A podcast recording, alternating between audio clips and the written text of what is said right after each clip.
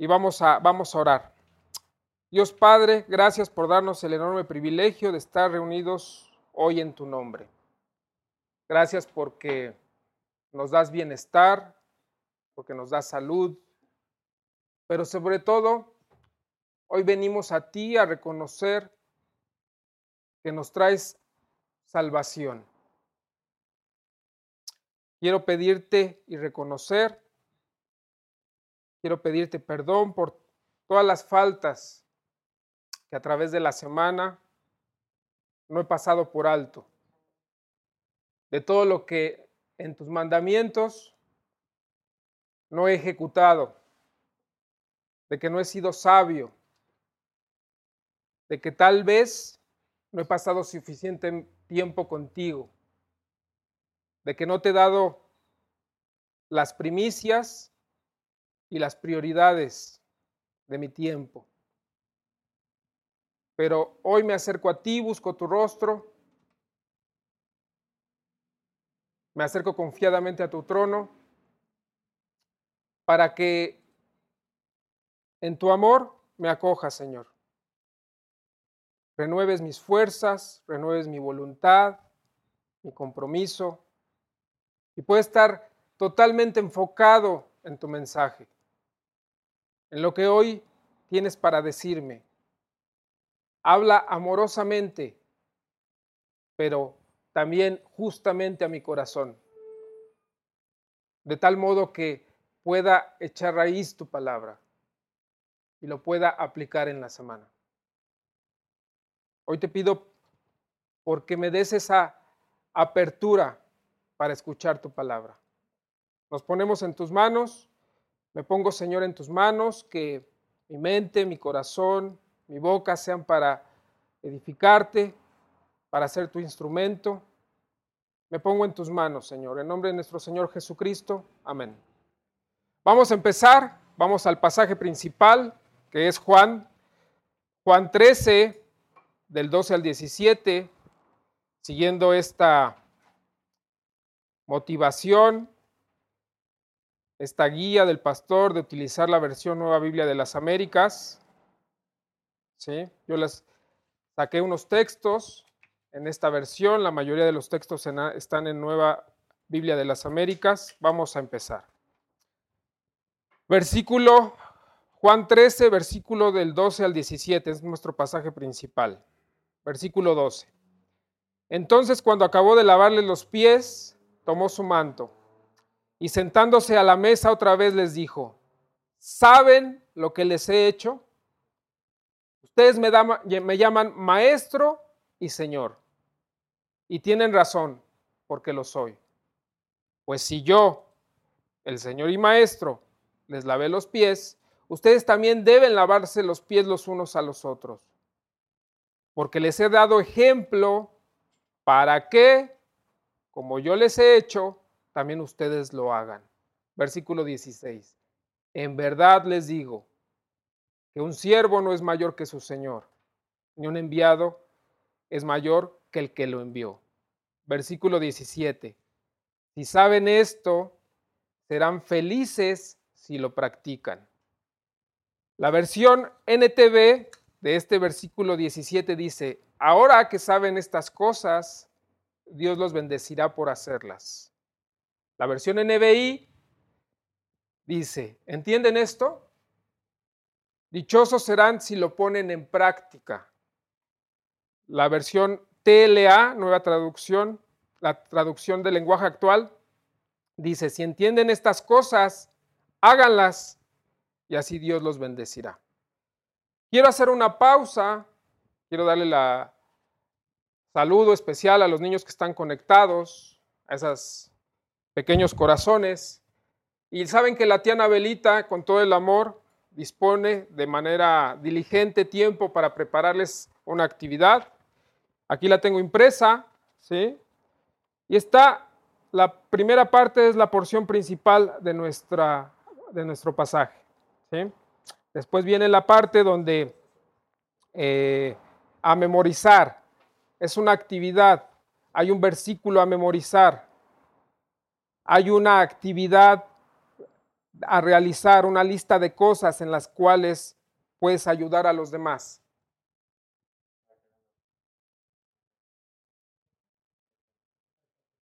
¿Sí? Aquí me están este, apoyando. ¿Sí? Entonces, con todo el amor, tenemos niños, me incluyo, tenemos tarea para contestar durante el servicio, en la semana, en casa. Pregúntale a tu papi. Si tienes dudas, hazla con tu papi, con tu papi, con tu mami. Dediquen un tiempo, ¿sí? Muy bien. Retomando. Jesús, ejemplo supremo de humildad.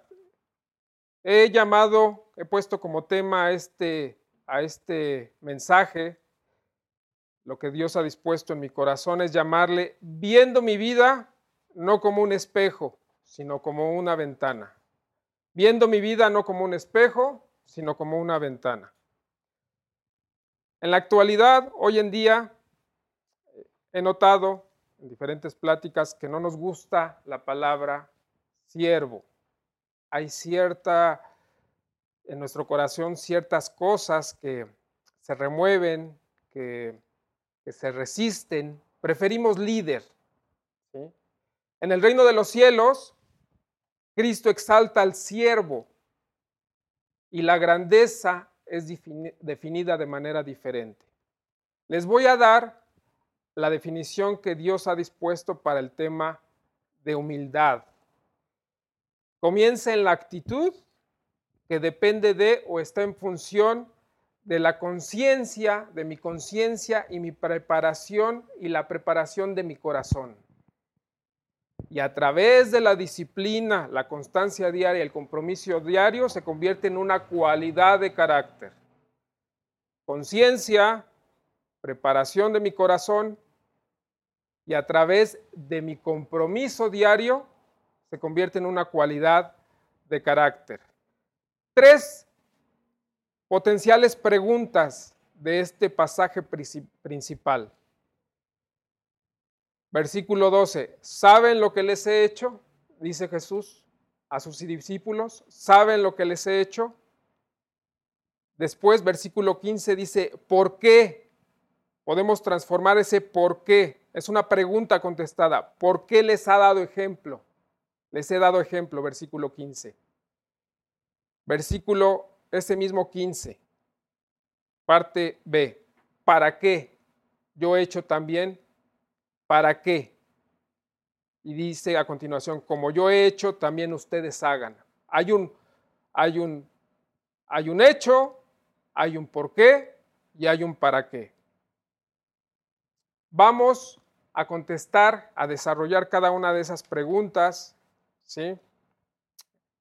Y es necesario que para que podamos entender requerimos del contexto que se vivía en ese tiempo, del imperio romano. Eh, comenzó el imperio a tener conquistas a través de los diferentes reyes, tuvo una época en que llegó a ser el imperio. Los días de Cristo, el, el imperio romano llegó a, ser, a estar en su forma de imperio. Fue vendiendo la idea de que a través de las grandes construcciones la arquitectura eh, preponderante, entendió que eh, los griegos, las diferentes culturas, eh, fue llevando el conocimiento y lo tradujo en una arquitectura formidable, que deslumbraba, ¿sí? que transmitía el sentido de prosperidad. Hay un concepto por ahí que se le llama la pax romana.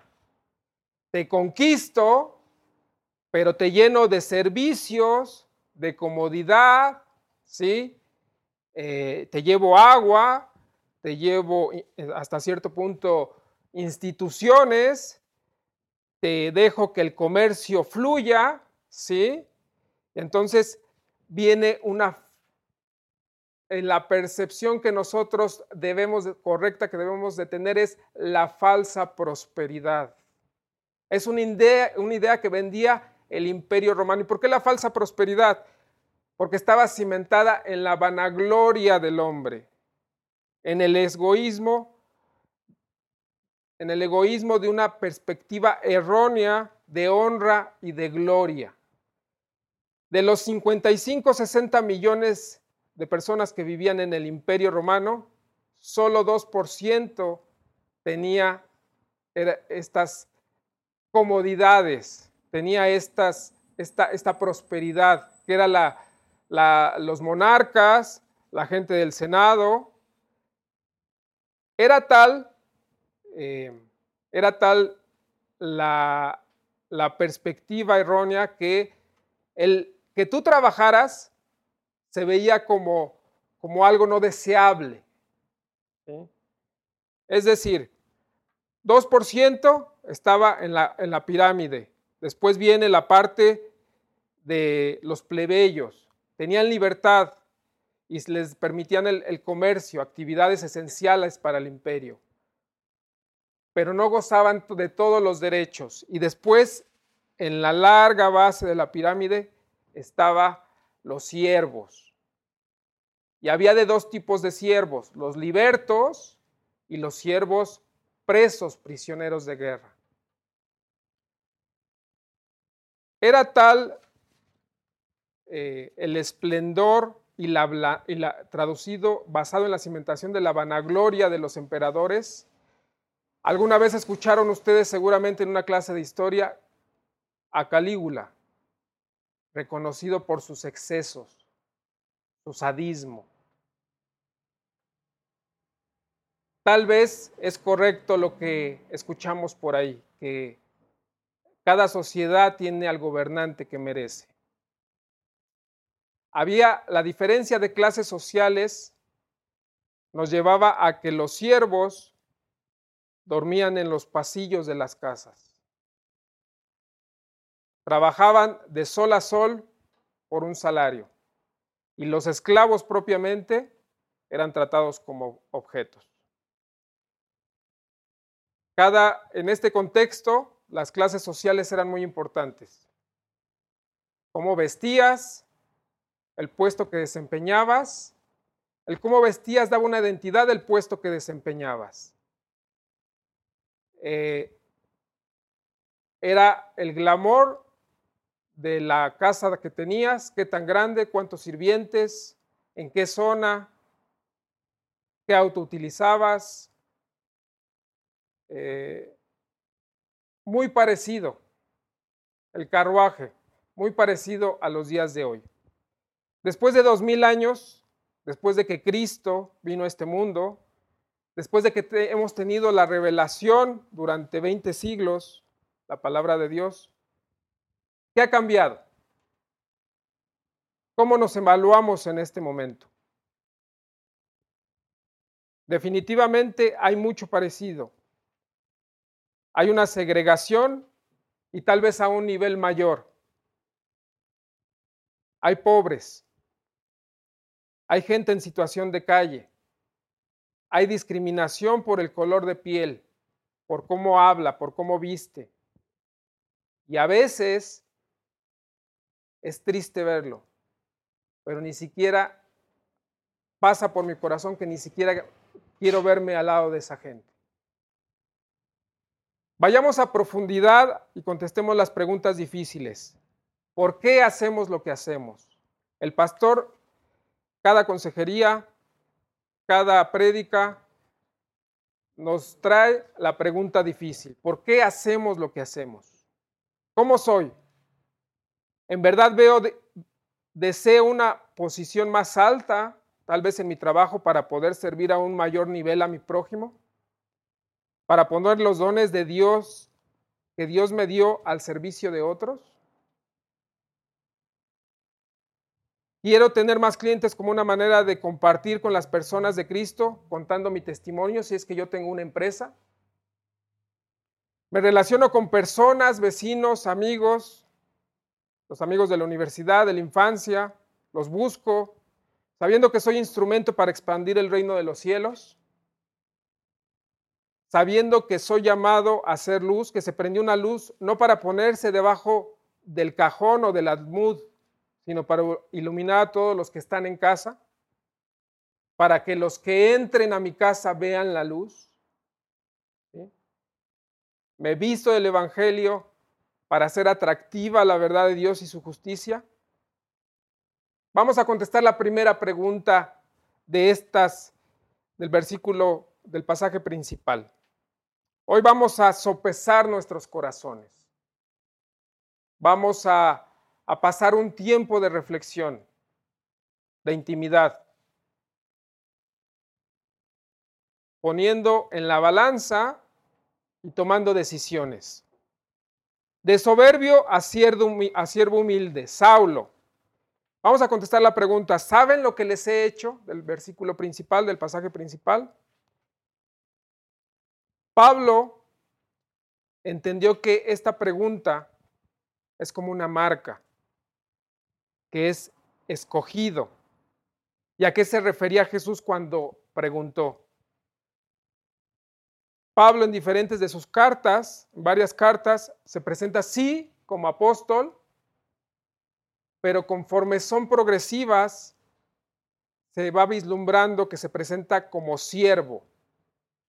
Y entonces, si Jesús pertenecía a esta pirámide social, lo traducimos como siervo del siervo. Vamos a Primera de Corintios 1, 22 al 23.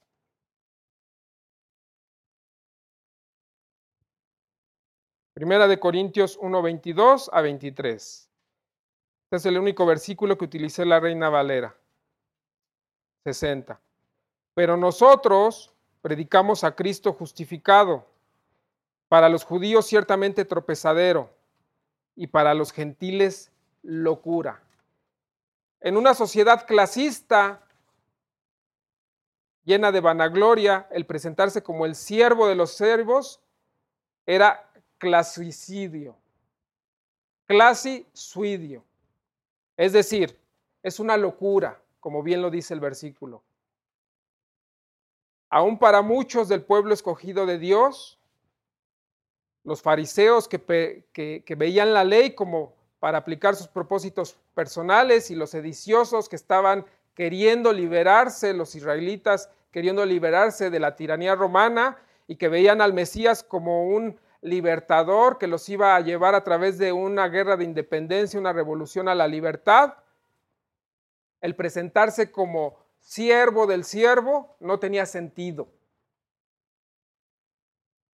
Judíos y gentiles tenían errado su enfoque. Sus valores estaban en otro lado. Y hoy me puedo preguntar en esta reflexión, ¿a qué le doy valor? ¿Para mí es valioso lo que para Dios es valioso? ¿Conozco lo que para Dios es valioso? ¿Cuál fue el proceso de Saulo? Recordemos, de Saulo a Pablo, orgulloso de sus creencias, Cristo se le presenta, se le revela, camino a Damasco, tuvo un encuentro, reconoció su error, se humilló, se prepara, se equipa y sale a predicar y a presentarse como el siervo de los siervos yo puedo aprender el continuo y vivificador proceso del siervo. Número uno, humillación. Reconozco mi pecado, mi maldad. Dos, permanezco en el primer amor, en Jesucristo, en ese primer amor, de manera devota, apasionadamente. Tres, humillarse ante los hombres para llevar su mensaje como siervo del siervo. Ese es el proceso continuo y vivificador del, del siervo. Recordemos que hay un propósito para la, de la salvación, darle la gloria a Dios. En su gracia, dice Pablo en Gálatas 1.15, me llamó por su gracia. Dios trata con el corazón de un pecador nos vemos reflejados en Saulo, de quien cree que fervientemente en su autosuficiencia e intelecto, en su propio discernimiento para el bien y el mal, su propia justicia, ¿sí? Totalmente ignorante de la justicia de Dios y que muy posiblemente desprecia a Dios y lo niega, ese es el pecador, ¿sí? Y la gloria de Dios es tan vasta que, que me convierte de un pecador en un adorador. Saulo, aunque no negaba a Dios, negaba e ignoraba la verdadera justicia de Dios. Otro ejemplo de Saulo, cuando lo, lo azotan. Corintio, en 2 de Corintios 11:25 dice que lo azotaron tres veces y eran 40 azotes menos uno, porque los romanos creían que a los 40 azotes eh, perdías la vida. 39 azotes durante tres veces. ¿sí? Y muchas otras cosas más que narra el siervo de Dios. Sin embargo, en ninguna de las veces que lo azotaron, recurre a su ciudadanía romana. ¿Acaso Saulo, Pablo, es ingenuo? Le dio eh, un ataque de amnesia. Estoy seguro que tenía perfectamente consciente y presente quién era su maestro, su Señor. De tal manera que estaba dando un ejemplo para los otros cristianos, judíos, principalmente griegos, que no podían recurrir o argumentar a su ciudadanía en una situación similar. Entendió el ejemplo de Cristo y lo tenía presente. ¿Cuántos de nosotros, pudiendo evitar el castigo, hubiéramos caminado por ahí o lo evitamos? Evitamos la situación compleja donde hay que aplicar la justicia de Dios. Le damos vuelta.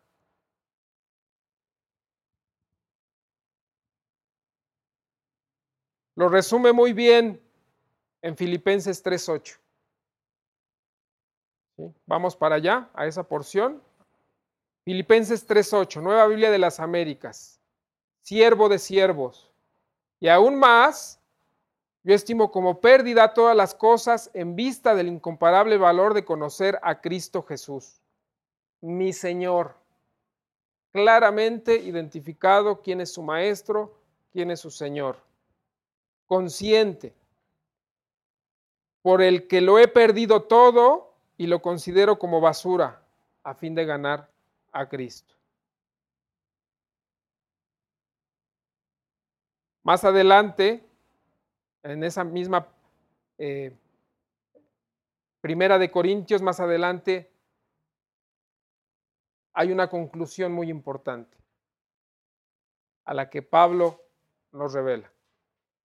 Primera de Corintios 11.1. Sed imitadores de mí como yo de Cristo, escribió Pablo. Imitar. Identificar al Señor, al Maestro, seguir su ejemplo. Eso es lo que nos ha hecho Cristo. ¿Saben lo que les he hecho? Y de eso. Nos ha llamado, nos ha identificado, nos da identidad siervo del siervo. Reflexionemos si eso nos pone incómodo. Si en nuestro corazón hay resistencia.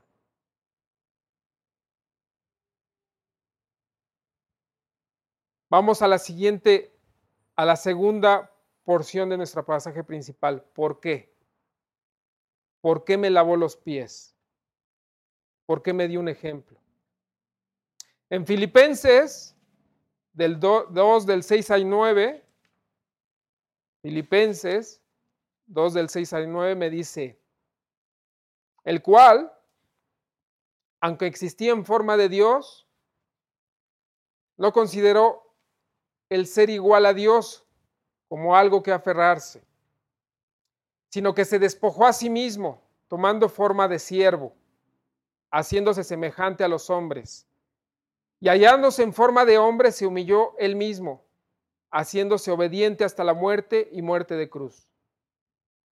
Por lo cual, Dios también lo exaltó hasta lo sumo y lo confirió el nombre que es sobre todo nombre, para que al nombre de Jesús se doble toda rodilla de los que están en el cielo y en la tierra y debajo de la tierra.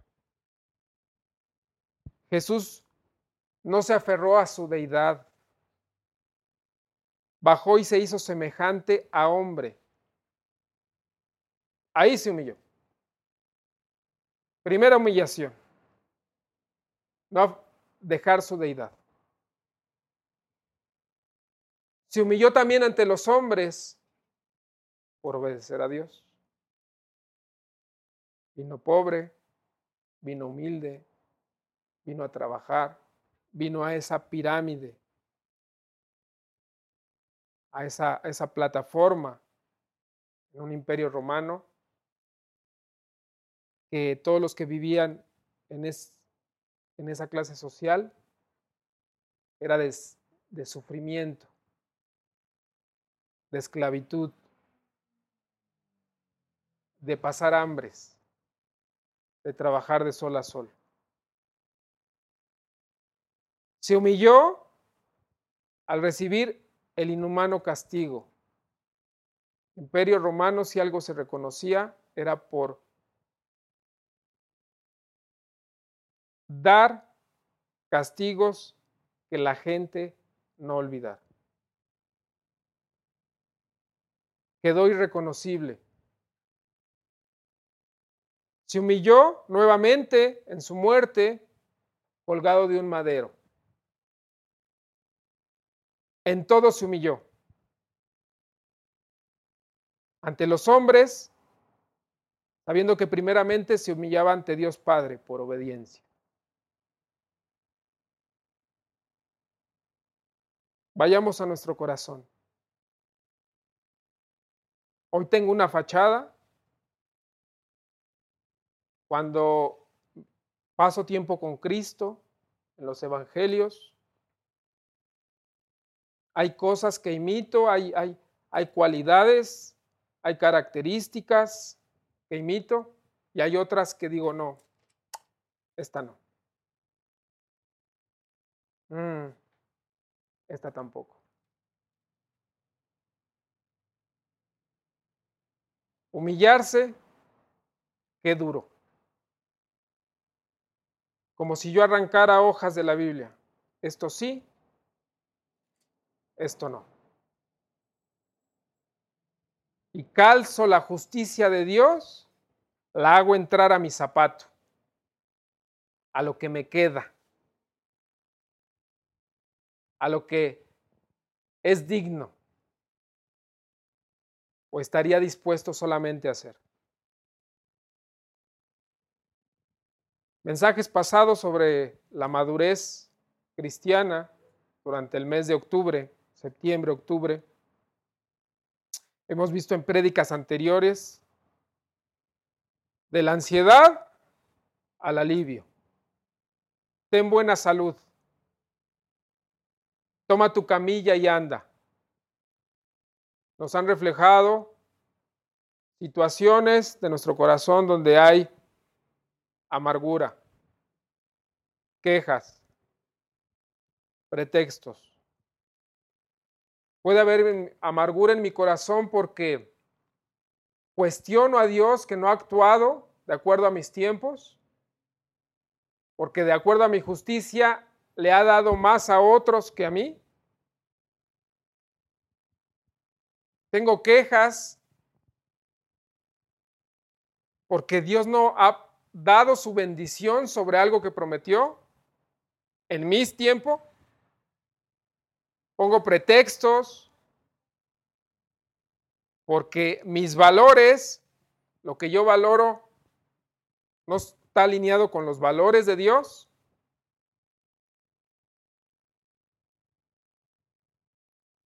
la amargura, las quejas, el pretexto. es la antesala a la rebeldía. Dios me debe. Y la raíz es un corazón orgulloso. El primer pecado en Isaías 14 y Ezequiel 28. Aquel ángel queda tan hermoso como lucero de la mañana y que se perdió en el orgullo. Quiso ser semejante a Dios. Cristo, Cristo me amó como pecador, como desahuciado. No merecía yo más que el infierno. Cargó con mi castigo y se humilló por amor a mí. Si verdaderamente es mi Señor, mi Maestro, si entiendo correctamente la posición que tengo ante el Creador, si hay agradecimiento en mi corazón día con día en esos tiempos, dándole la primicia y la prioridad de mi tiempo, lo imito. No tengo problema con que a veces humillarme ante Dios equivaldrá a humillarme ante los hombres. ante la autoridad de mi jefe, ante la autoridad del gobierno, ante mi autoridad espiritual, ante mi esposa, amar a la esposa como Cristo amó a su iglesia. Y a veces, en ese aprendizaje, en ese caminar de Cristo, de imitarlo, refreno mi lengua, como dice Santiago 4.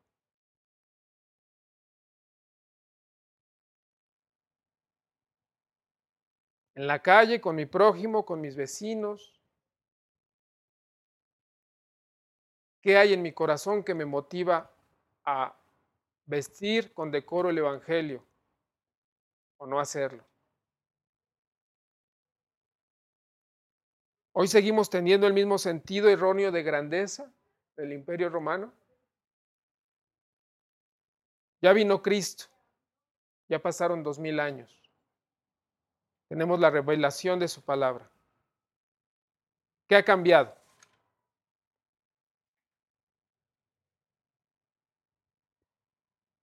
¿Qué ha cambiado? No seamos duros de corazón. No resistamos y si nos encontramos así, vayamos hacia la cruz, a humillarnos, a reconocer, a volver a reconocer, a tener presente. Vayamos a la porción de Lucas 22, del 24 al 27, Nueva Biblia de las Américas. Justo, justo después de que Cristo había lavado los pies, sucede esta imagen. Versículo 24 dice, se suscitó también entre ellos un altercado, sobre el cual de ellos debería ser considerado como el mayor. Y Jesús les dijo, los reyes de los gentiles se enseñorean de ellos, y los que tienen autoridad sobre ellos son llamados bienhechores. Pero no es así con vosotros. Antes, el mayor entre vosotros hágase como el menor y el que dirige como el que sirve. Porque ¿cuál es mayor? ¿El que se sienta a la mesa o el que sirve? ¿No lo es el que se sienta a la mesa?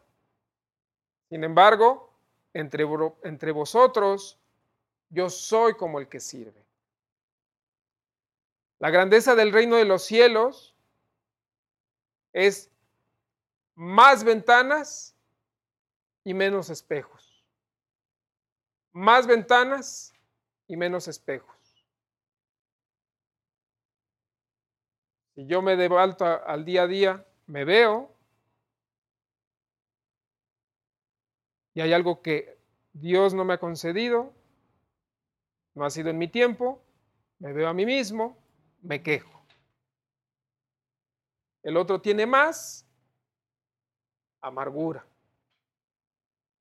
Vivo ensimismado. Vivo con mis preocupaciones. Vivo solo pensando en qué me falta, en qué me gustaría.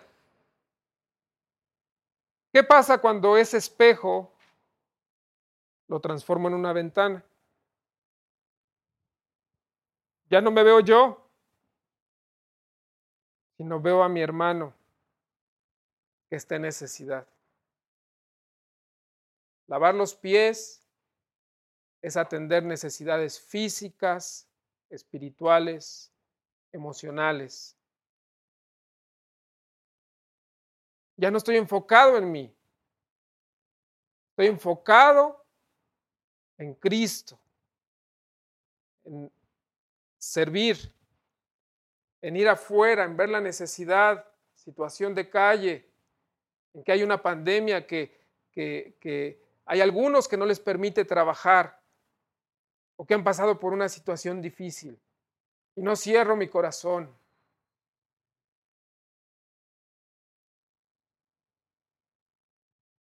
Recuerden en Juan 6 que nos decía Cristo.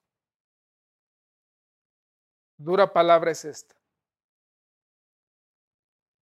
Lavar los pies humillarse ante los hombres es algo que resiste nuestro corazón. ¿Ustedes se imaginan lavando los pies de la persona que nos ayuda en la casa al aseo? ¿Ustedes imaginan al cónsul romano lavando los pies de su siervo? después de todo un día de trabajo?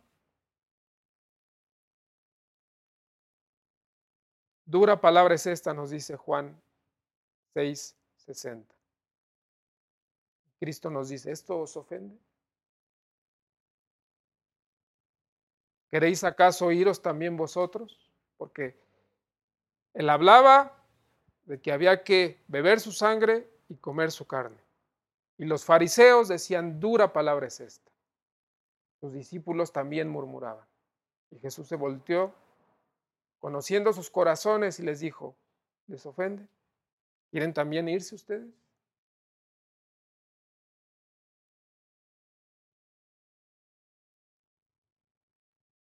Humillarme es una necesidad para mi corazón, para imitarlo, para seguirlo como discípulo, para que sea el Señor de mi corazón por eso me lavó los pies Cristo. Hoy te pregunto esta mañana, ¿quién es tu Señor? ¿Quién es tu Señor? ¿Quién es tu Maestro? En Primera de Pedro, Primera de Pedro 5.5, ¿sí?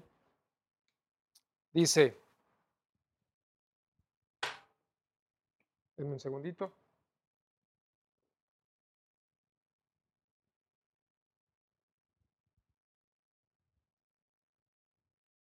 Primera de Pedro 5.5, porción, la parte B, dice, y todos revístanse de humildad en su trato mutuo, porque Dios resiste a los soberbios, pero da gracias, da gracia a los humildes.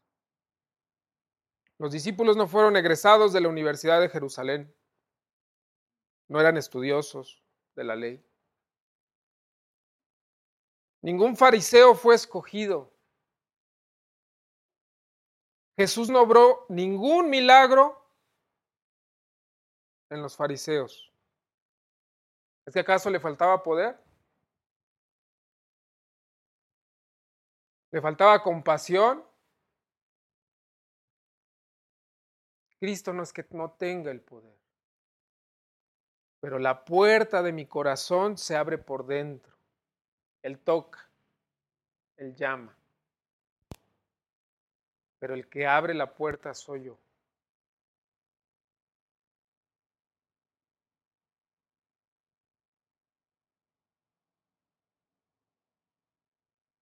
Y Dios nos hace, nos llama que hay un riesgo importante. nos trae en su revelación que hay peligros, hay riesgos. Hay riesgos en el, en el andar cristiano, en seguir a Cristo. Hay, hay un riesgo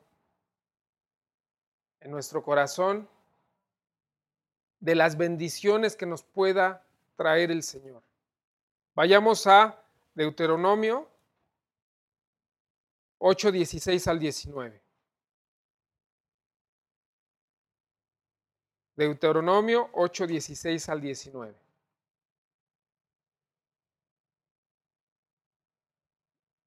Diecisiete a 19, perdón. Deuteronomio 8, 17 a 19. Y digas en tu corazón, mi poder y la fuerza de mi mano me han traído esta riqueza sino acuérdate de Jehová, tu Dios, porque Él te da el poder para hacer las riquezas, a fin de confirmar su pacto que juró a tus padres, como en este día. Mas si llegares a olvidarte de Jehová tu Dios, y anduvieres en pos de dioses ajenos y les sirvieres a ellos, y les sirvieres y a ellos te inclinares, yo lo afirmo hoy contra vosotros, que de cierto pereceréis. Si me alejo de Dios, comienzo a olvidar la justicia de Dios. Si me alejo de la presencia de Dios, empiezo a hacer mi justicia, mi voluntad, en mi egoísmo, en mi vanagloria, lo que yo considero que está correcto en de acuerdo a mi percepción de justicia que está bien y que está mal, no de acuerdo a la justicia de Dios. Romanos 10.3 dice, porque ignorando la justicia de Dios, no se sometieron a ella. Cuando lo que debo de pasar por alto son las ofensas, no la palabra de Dios. Dejar atrás mi orgullo. Y no olvidarme que si Dios me bendice, que si Dios me prospera, no olvidar, no endurecer mi corazón y dejar de estar en su presencia humillado. Tener la conciencia de lo que, de dónde me sacó, de dónde me rescató.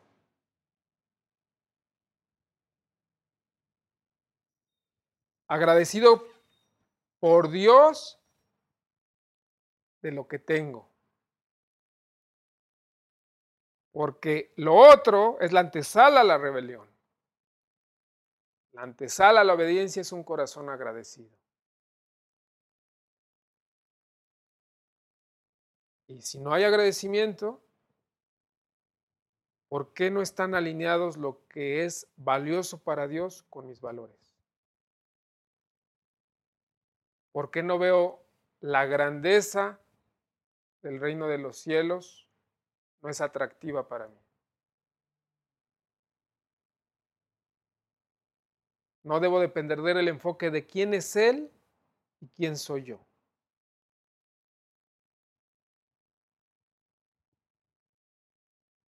Y esta parte es tremendamente importante, tremendamente importante porque como iglesia hemos pasado retos. Y estos últimos tres meses, cuatro meses, cinco meses, donde todo ha cambiado.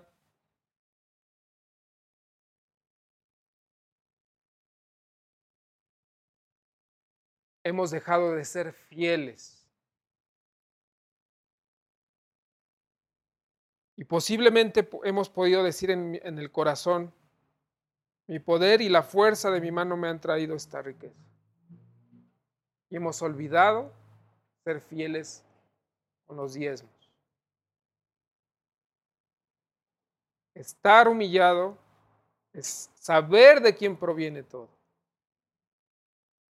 Tener presente mi correcto lugar.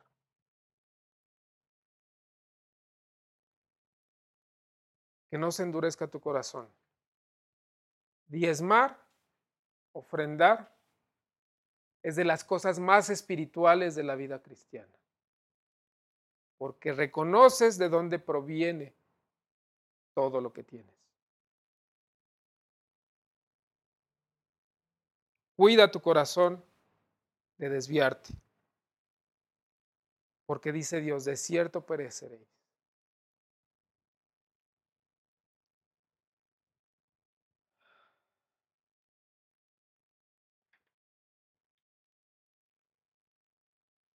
¿Para qué me salvó? ¿Para qué me lavó los pies? Vamos a Colosenses 3, 12 y 13.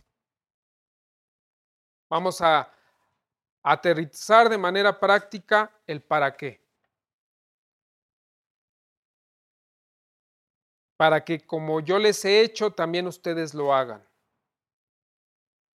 para que como yo les he hecho, también ustedes lo hagan. Colosenses 3, 12 y 13. Entonces, ustedes como escogidos de Dios, santos y amados, revístanse de tierna compasión, bondad, humildad, mansedumbre y paciencia soportándose unos a otros y perdonándose unos a otros. Si alguien tiene queja contra otro, como Cristo los perdonó, así también háganlo ustedes. Humildad, soportándose unos a otros, dándose soporte, dándose apoyo. Como cuando seguramente nos hemos lastimado alguna vez un pie o una mano que necesitamos la ayuda, el soporte, apoyarme en, yo soy ese apoyo. Lavo pies, espiritual, física y emocional. Perdono. Perdónense unos a otros. Práctico. Práctico. Si mi corazón no está caminando hacia ese perdón, si diariamente no me estoy ejercitando en ir a su presencia y humillarme, tal vez me sea muy difícil perdonar. Porque la única manera que yo perdone es porque fui a humillarme a la cruz. No hay manera de que yo no perdone si entiendo lo que cruz, la cruz significa en mi vida y lo que Cristo pagó ahí. Versículo 16 de nuestro pasaje principal. Si el siervo no puede ser mayor que su Señor, podría decidir hacer todo yo, menos lavar pies. Y lo he elegido como Señor y Maestro y he decidido imitarlo.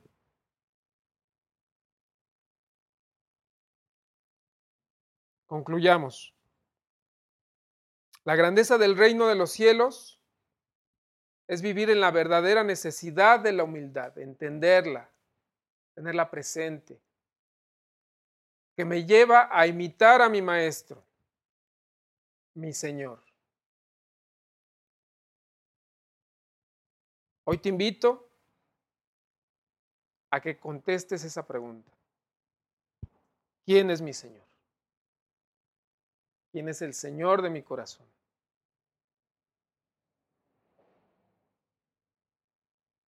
quién es el, el que gobierna. Vamos a orar.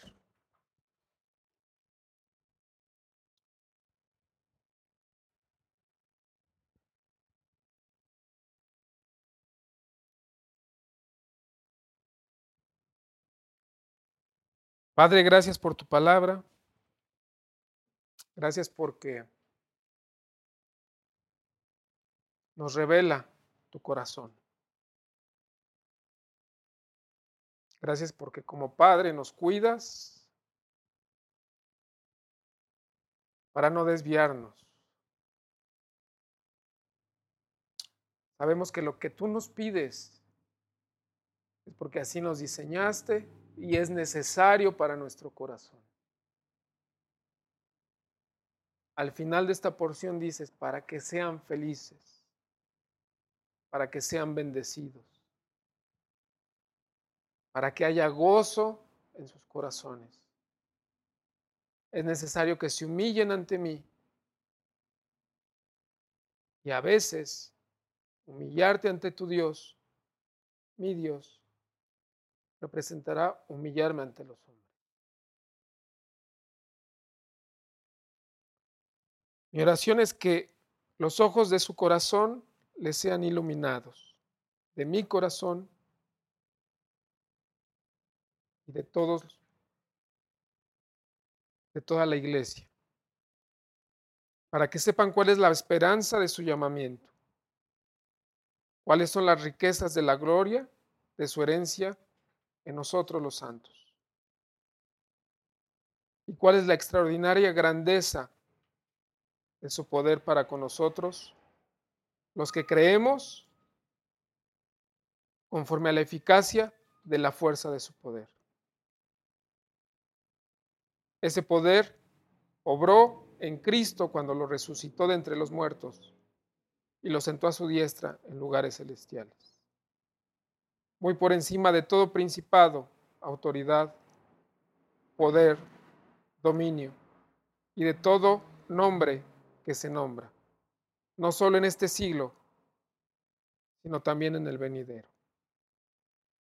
Porque la grandeza del reino de los cielos es diferente. Es el que es siervo. Es el que se humilla. Gracias Señor por ser un Padre responsable y amoroso. Por darnos lo necesario para seguir creciendo en tu llamado, por equiparnos.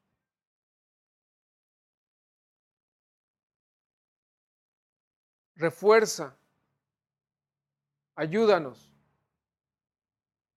con nuestro compromiso y nuestra voluntad de permanecer humillados ante la cruz. Te lo pido en nombre de nuestro Señor Jesucristo. Amén. Muy bien, familia, muchísimas gracias por conectarse, por disponer este tiempo para el Señor, ser diligentes en su corazón. Vamos a dar, a pasar de nuevamente eh, el video. Recuerden, recuerden que esta semana tenemos los grupos Edifícate, los lunes, reunión de oración, 7 pm, no te desconectes. Y el viernes es acción. Les doy, eh, desde aquí les mando un fuerte saludo. Por favor, eh, si pueden abrir sus cámaras.